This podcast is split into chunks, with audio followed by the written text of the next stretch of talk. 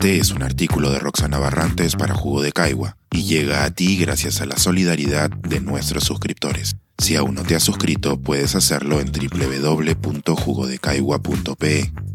Ahora puedes suscribirte desde 12 soles al mes. Las truchas y el presupuesto nacional.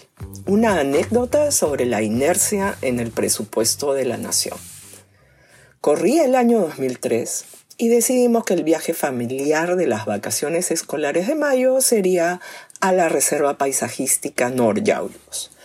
Subiríamos por la carretera que serpentea junto al río Cañete, tratando de llegar hasta el Apu Pariacaca. Luego de pasar Lunahuaná, la pista asfaltada continuó por unos kilómetros más para luego transformarse en el típico afirmado de muchas de las carreteras de la sierra, con sus precipicios más y una angostura digna de cierta tensión. Luego de haber ascendido hasta los 2.500 metros sobre el nivel del mar aproximadamente, el camino parecía propio de un territorio lunar, con grandes cráteres que requerían la pericia del piloto hasta que llegamos a una zona más o menos plana, a partir de la cual la vía volvía a estar en tan buen estado que parecíamos estar más cerca de la costera Lunahuaná que de la altoandina Huancaya. La curiosidad nos llevó a hacer preguntas a los lugareños y la respuesta fue repetida por varios. La carretera mejoraba luego de que se hubiera construido un helipuerto utilizado por el presidente Fujimori para que llegara a pescar al río Cañete.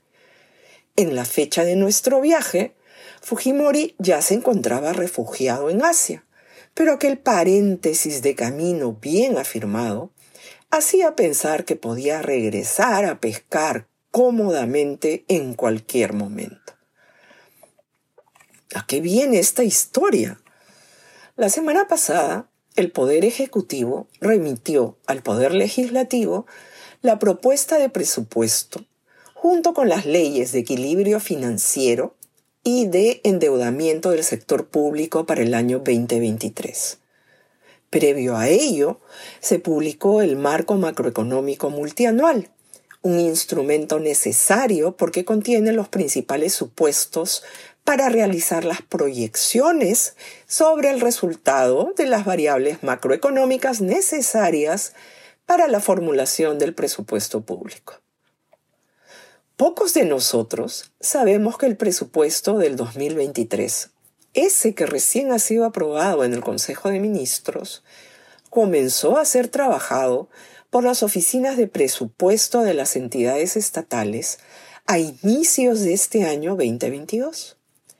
Eso es posible no solo por la profesionalización de los funcionarios encargados, sino también por la existencia de manuales que se han ido perfeccionando en el tiempo, así como porque la formulación presupuestal de las entidades del Estado se rige, entre otros, por el criterio de inercia. ¿En qué consiste este criterio de inercia? Es sencillo. Una vez que un determinado gasto ha entrado al presupuesto público, este se sigue considerando año tras año. Así, cuando en la década de los 90 se incluyó en el presupuesto de la región Lima Provincias el gasto para mantener un tramo pequeño de la carretera que conducía del helipuerto a las preciosas cochas que forma el río Cañete, este gasto quedó a pesar de que el interesado principal ya no tenía ningún poder de decisión.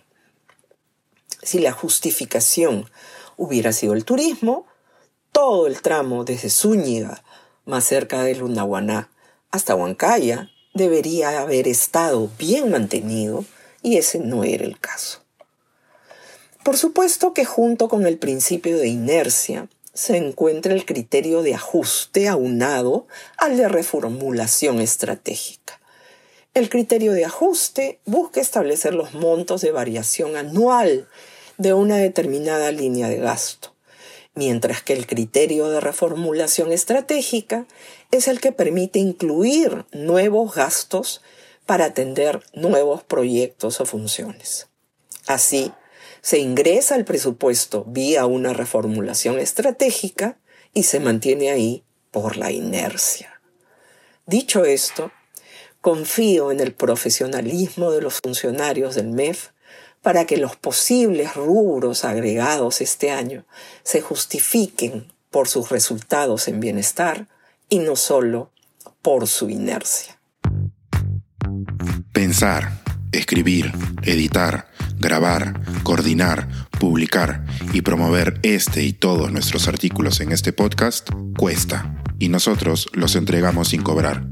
Contribuye en www.jugodecaigua.pe barra suscríbete y de paso espía como suscriptor nuestras reuniones editoriales.